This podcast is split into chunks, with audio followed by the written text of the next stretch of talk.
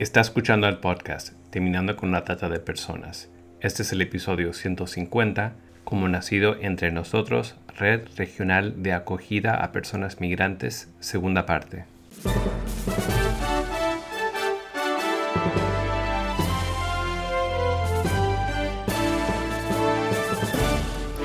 Bienvenido al podcast Terminando con la Trata de Personas. Mi nombre es Gilbert Contreras y mi nombre es Virginia Contreras. A través de nuestros episodios, que se emitirán cada dos semanas, buscaremos empoderarlo a usted con herramientas para estudiar el asunto, ser una voz y hacer una diferencia para terminar con la trata de personas. María Alejandra, Rubén, muchas gracias por esta oportunidad de dialogar con ustedes en este día. Más bien, gracias a ustedes, Virginia, por, por darnos este espacio para también compartir un poquito de lo que nos mueve, de lo que está en el corazón. Un gusto grande estar por acá, Virginia, igualmente. Gracias por la oportunidad. Este es nuestro segundo episodio dedicado a hablar más específicamente del fenómeno de las migraciones, ya que uno de los factores que ponen a las personas en un estado de vulnerabilidad para ser potenciales víctimas de abuso y explotación es precisamente la movilidad de personas de un país a otro.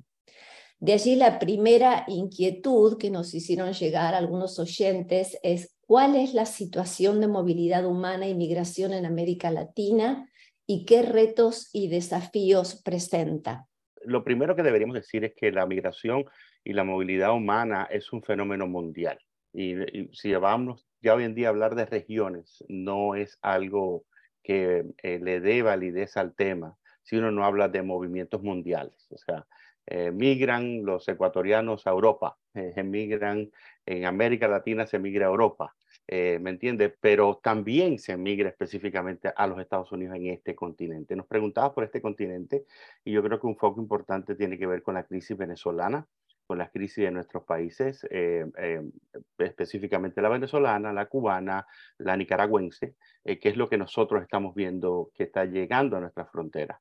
Pero la movilidad, y por eso nos gusta un poco diferenciar, la movilidad se da de todas formas, de mil maneras, y no solamente por la cuestión política, no solamente por la cuestión incluso económica, sino también por la cuestión afectiva y reunificación familiar. Así que si hablamos de movilidad es un tema muy amplio. Mucho del trabajo que hacemos como Tear Fund eh, se encuentra en varios países a lo largo de la región, en Centroamérica, con Nicaragua, Honduras, con Guatemala, pero también en Sudamérica, eh, con Colombia, eh, Brasil, Bolivia, un poco con Perú y ahora cada vez un poco más con Venezuela. Entonces, tenemos esta mirada, bueno, en Haití también, entonces tenemos esta mirada un poquito más regional.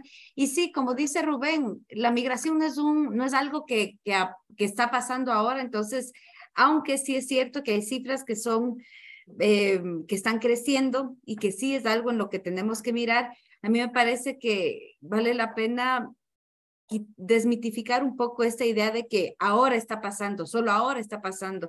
En verdad, la migración, la movilidad de personas, todo lo que vive se mueve.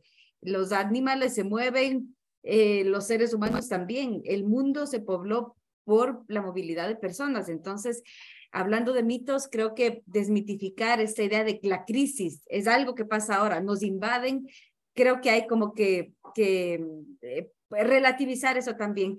Dicho esto, sí es cierto que sí estamos viviendo una nueva ola. Hay algunas olas. En Ecuador en este momento estamos en una nueva ola migratoria.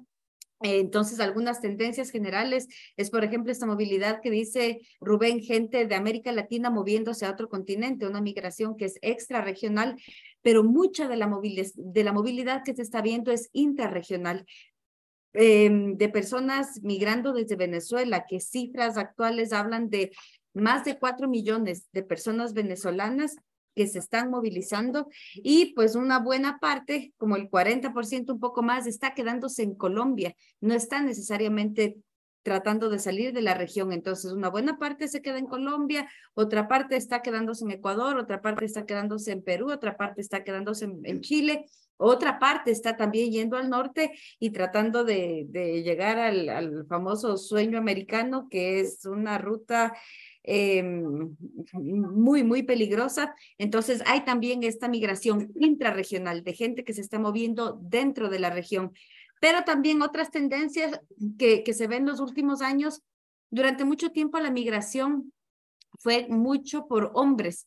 Eh, hace varias décadas, eh, vivemos, por ejemplo, en, tiempos de las dictaduras, eh, hombres que fueron a Estados Unidos por causa de la violencia o eventualmente también un poco de mujeres, pero esa tendencia ahora está cambiando y se ve cada vez más mujeres que están migrando, más mujeres con sus hijos e hijas no acompañadas que están migrando, más niños y niñas que están migrando y más niños y niñas que no están acompañados también que están migrando, que son tendencias que hace algunos años no veíamos, pero que cada vez em, se ve eh, pues se ve, estamos viendo en nuestras fronteras y, en los pasos y en los, en los refugios eh, más rostros, la migración con un rostro de mujer, la migración con un rostro de niño o niña, que obviamente em, les ponen una situación de mucha mayor vulnerabilidad por todos los peligros que enfrentan en, en, en la ruta. Algo que también quería decir, sí se habla mucho de la crisis de Venezuela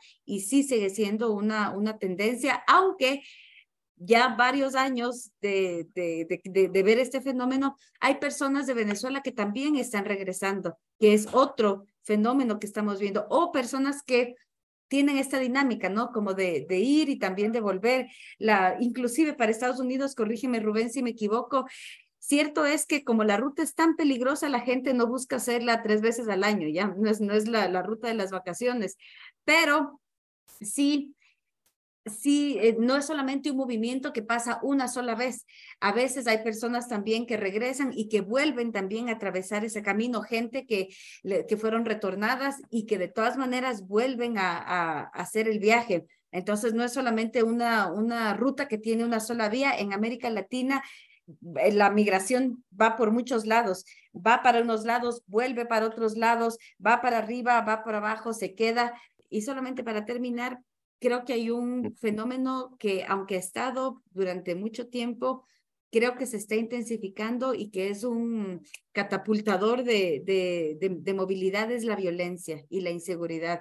Lo hablo con los pies en mi país, em, en Ecuador. Estamos viviendo una nueva ola migratoria porque sí hay pobreza, Sí hay pobreza, obviamente la situación económica es muy difícil. Después del COVID, la situación empeoró, aunque el COVID, eh, ya lo he dicho algunas veces, no vino a mostrarnos nada que no sabíamos, sí vino a exacerbar em, situaciones que ya estaban, la pobreza, la desigualdad, las brechas sociales, pero el asunto de la inseguridad, muy vinculado a, a, temas eh, como más globales, eh, más transnacionales, para lo cual los países también se sienten mucho más indefensos. Son eh, cosas que están eh, obligando a la gente a moverse. La gente no se mueve, mucha, la mayoría de la gente no se mueve porque quiere un televisor más grande, pero sí se mueve cuando le extorsionaron, cuando le llegó la vacuna, cuando le mataron al, al, al vecino o a la familia, cuando, te, cuando llegaron las, las bandas que están vinculadas con cárteles en México cárteles en, Colombia, cuando la gente tiene que cerrar sus negocios, cuando realmente no tienen oportunidades. Y por el otro lado, esta es, como, una, como un círculo. Los mismos, ¿quién gana de la migración y quién gana de todo este asunto de inseguridad? Son las mismas bandas. Entonces, los mismos que te ponen la vacuna, que te extorsionan, que te obligan a, a, a pagar, que, que, que, que, se meten, te secuestran, te quitan todo, son los mismos que te dicen, pero yo le ofrezco llevar por la ruta, entonces le cobro 15 mil dólares, le cobro 20 mil dólares, la gente se endeuda, paga los coyotes, que son los mismos que les entregan a las bandas en el Darién, eh, y que se aseguran de que la gente no, no llegue. Entonces, de alguna manera es un negocio. Hay alguien que se beneficia de esto y hay una demanda, una, una demanda que se crea por medio de la violencia y la inseguridad. Hay una oferta que está ahí yo, yo le paso que está mucho más organizada que, lo, que los gobiernos podrían estar organizados. Entonces, sí, la, la, a la final la gente está vulnerable a, a, una, a una organización delictiva, organizaciones delictivas que están muy organizadas y que están sacando provecho de toda esta situación. ¿qué nos pueden decir del corredor seco en Centroamérica? Bueno, yo creo que eh, María Alejandra ha puesto muchos eh, temas en la mesa que, que hablan de la complejidad, ¿no? ¿no? Un podcast no alcanza. Quien más emigra a los Estados Unidos llega por avión todos los días. Esas cifras no se cuentan, pero llegan por avión, llegan a veces con una visa. Lo único que hace es que no la renuevan, porque no la pueden renovar en el país. Llegaron con una visa de turismo. Eh, los migrantes first class que llegan eh, con dinero y simplemente llegan y después que están aquí eh, arreglan con sus abogados el quedarse. Y eso nos dice los números a largo plazo. Y, el tema de la migración hay que mirarlo como, como María Alejandra decía. Esto es un tema histórico. O sea, ¿qué dicen los números a, largo plazo? Dicen que los cinco países que más migrantes tienen en los Estados Unidos son México. Ok, está bien, las noticias nos lo dicen. Pero después de México viene, viene la India y después de México viene China. Y eh, después de la India viene China y después viene Filipinas y después viene Vietnam. Y ninguno de nuestros países de América Latina está representado en esos números. Porque, por ejemplo, Vietnam tiene más, más de dos millones de personas residiendo en el país. Y después llegarán otros, ah, que llegaron como migrantes. Entonces hay que verlo a largo plazo. Mucha de esa gente llegó bajo convenios, bajo tratados, bajo circunstancias de guerra específica, bajo conflictos internacionales eh, que se dan. Y, es interesante, un conflicto internacional como el de Ucrania se da en el momento en el que estamos viviendo y de pronto los ucranianos son recibidos eh, con aplausos en los Estados Unidos en la misma fila donde se rechaza a los centroamericanos. Y eso nos consta a nosotros, que lo vemos todos los días en la frontera. Entonces, hay, hay muchas motivaciones, hay, hay muchos intereses. Eh, María Alejandra hablaba acerca de las bandas, de los cárteles del norte de México. ¿Y quién le vende las armas a esos cárteles? Esas armas se producen, la gran mayoría en los Estados Unidos, se venden desde acá. ¿Cuáles son los intereses detrás de este gran negocio en que se ha convertido la figura del coyote o la figura de la persona que pasa de lado a lado? Uh, así que es un tema profundo, un tema complejo. ¿Por qué la gente migra? Por todas esas razones. En primer lugar, por una razón de, de naturalidad humana, de ADN humano. Eh, el padre Abraham dejó su tierra, ¿verdad? Y ahí, ahí todas las religiones monoteístas estamos representadas. El padre Abraham dejó su tierra, Ur de los Caldeos, en busca de qué? De una tierra que fluyera leche y miel y de un lugar donde él pudiera esparcir su descendencia como las estrellas. El ser humano siempre va a buscar dónde puede fructificar, florecer, prosperar de mil maneras y lo va a seguir haciendo. Hoy se llama Estados Unidos o se llama países de Europa o países escandinavos. En otro tiempo fue, fue China, en otro tiempo fue la India, en otro tiempo fueron otros lugares prósperos y va a seguir sucediendo. La gente migra por necesidad, la gente migra por, por familiar, por, por, reencontrarse con la familia, la gente eh, migra porque hay un, hay un explorador dentro del hombre que llega hasta el Polo Norte, si ahí tiene que llegar. Eh, la gente migra porque es, un llamado a moverse que, tiene ¿no? el, ser humano. Así que hay un poco de todo ahí y nosotros nos toca vivir en una época en la cual el enfoque de la migración está muy relacionado con el mercado también. La gente migra por, los llamados de sirenas del mercado. Uh, yo recuerdo cuando pequeño viviendo en Cuba, yo soy cubano, nací en Cuba socialista, y, eh, y, viviendo en Cuba recibíamos las fotos de nuestros familiares. Y ellos escogían tomarse fotos frente a carros del año que se acaban de comprar. Y esa era la foto que le mandaban al cubanito que estaba creciendo soñando con tener algún día un carro. Entonces la gente migra porque sí, porque hay unos deseos humanos de prosperidad que son naturales y que hay que eh, llevarlos adelante. Ah, que el camino va a ser fácil, que va a haber muerte en el camino, es cierto. Nosotros visitamos con María Alejandra el Golfo del Darién, y preguntamos, y casi todos los que estaban allí saliendo de aquella selva terrible nos decían, yo les pido a otra gente que no lo haga, pero ya ellos lo hicieron, ya ellos lo habían hecho, ya ellos estaban allí, ya ellos venían para los Estados Unidos. Algunos engañados, porque hubo gente que les dijeron que iban a ir en un viaje de tres horas a los Estados Unidos, a pie.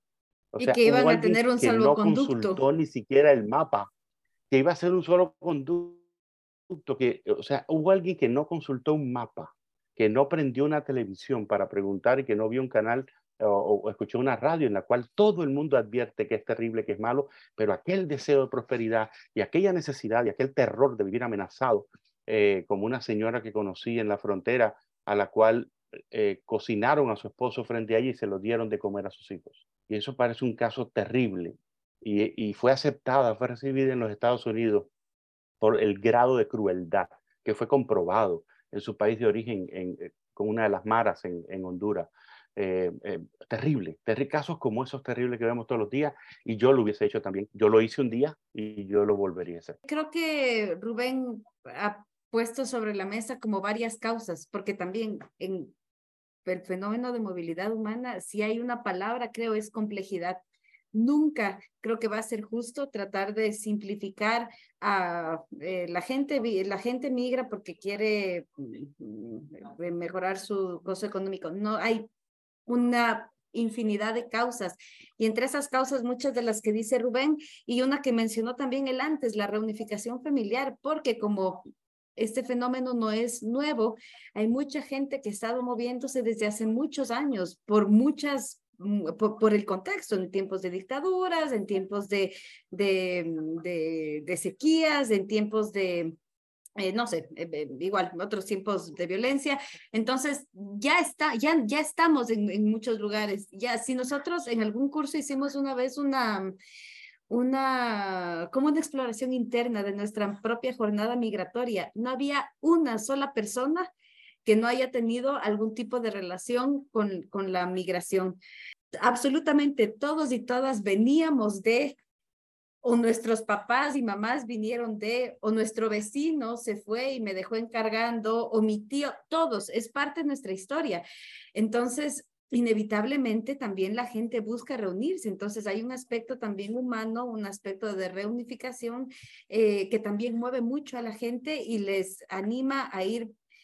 Sí, a, exponerse y a cruzar las fronteras, algunos sin saber y otros sabiendo, con conocimiento de causa de, de todo lo que va a pasar algo que me llama mucho la atención cuando hablamos de causas es la similitud que hay con esas causas, con las razones por las que la gente también se movió en los textos bíblicos. Y siempre me gusta mucho tratar de traer eso a, conciencia cuando estamos trabajando con comunidades de fe, porque la, la Biblia es un libro lleno de historias de movilidad, lleno de movimientos, lleno de migraciones por diferentes causas, pero si leemos esas, esas historias desde los ojos de nuestra realidad, son causas muy parecidas, porque no, porque no había comida, porque hubo sequía, nos hace pensar en el cambio climático, mencionaste el corredor seco. Mucha gente en Centroamérica está migrando porque por causa del cambio climático ya no logran prever cuáles son las estaciones. Ya los tiempos de sequía se hacen más largos. Los, eh, fue hace un año, hace dos años que Centroamérica fue mm, eh, golpeada por tres huracanes que estuvieron casi simultáneos. La gente no logra pararse de una porque ya le llega otra. Entonces, eh, migración por causa de eventos climáticos y, por asuntos ambientales está en la Biblia. Migración por un sueño, como dice Rubén, Abraham, está también en la Biblia. Migración por reunificación familiar está también en la Biblia, contextos como los de Ruth. Entonces, eh, la, la, migración nos atraviesa, la migración está en los textos bíblicos, por lo que hay gente que dice que la Biblia es un texto migrante que escrito para personas migrantes de parte de un Dios que también migra, porque es un Dios que también acompaña en esos, en esos caminos. Dentro de la liturgia judía, el Dios de Israel se asegura de que en cada vez que haya una celebración, haya una cláusula. Y esa cláusula comienza eh, rezando o diciendo lo que Deuteronomio 26.5 dice, mi padre fue un arameo errante y descendió a Egipto y residió allí. Es una cláusula que se repite en cada celebración judía qué interesante, está en el, no solamente en el imaginario, está en el ADN de la liturgia judía y el Dios de Israel se quiere asegurar de que todos nosotros reconozcamos de que somos migrantes y que vamos a seguir siéndolo, incluso para aquellos que tienen eh, su fe puesta en un futuro eh, eh, de paraíso, en un futuro de, Edén, en un futuro de nuevo Edén. Ah, ¿No es cierto? Mi padre fue un arameo errante y descendió a Egipto y, dice, y habitó allí y se hizo grande. sí, la memoria, esta memoria, la, la memoria de la migración que creo que es un buen antídoto en nuestra en estos mitos, hablar de la crisis que ahora pasa, no, a ver, hagamos, hagamos memoria, volver a la memoria. Y esa memoria creo que es importante porque no solamente nos ayuda a entender el fenómeno con menos alarmas, sino también creo que el recordarnos como personas migrantes, y eso fue algo que Yahvé también constantemente recordaba al pueblo, porque tú, porque tú sabes lo que se siente, porque a ti te tocó. Entonces, tú tienes que, que, que practicar esta hospitalidad radical, porque tú pasaste por esto porque a ti también te tocó. Entonces, creo que esta memoria migratoria nos ayuda a entender este fenómeno con, con otros ojos, pero también creo que debería ayudarnos a, a promover como más comunidades de acogida, porque no estamos hablando de un abstracto, sabemos lo que se siente. Ecuador en el 2000, hace 20 años, tuvimos una, una ola muy fuerte migratoria. Más de un millón de personas estuvieron fuera por esa ola migratoria, un montón de gente tiene familiares en España, familiares en Italia, familiares en Estados Unidos. Nos tocó hace unos años empezar a ser ya no país de, paso, país de, de tránsito, sino también país receptor, con personas que venían de Colombia, y con personas que venían de Venezuela. Y parecía que se nos olvidó que cinco años antes, diez años antes, los que tuvieron que salir fuimos nosotros, porque ahí no nos gustó. Sí queríamos que nos reciban, pero el rato que nos tocó recibir, entonces ya, nos, ya no nos gustó. Y ahora que se intensificó, eso también nos incomoda muchísimo. Entonces creo que la memoria migratoria es un buen antídoto contra la xenofobia. En el próximo episodio seguiremos con la entrevista a María Alejandra Andrade y Rubén Ortiz, quienes seguirán abordando el tema de la complejidad del tema migratorio y la infinidad de causas que lo provocan, así también como la respuesta práctica que las personas y comunidades de fe pueden dar al conocer lo que está pasando en sus contextos. Hasta el próximo episodio. Únase a nosotros en la lucha contra la trata de personas y le daremos herramientas que necesita para marcar la diferencia en su comunidad. Visite nuestra página web terminandoconlatrata.org. Terminandoconlatrata.org.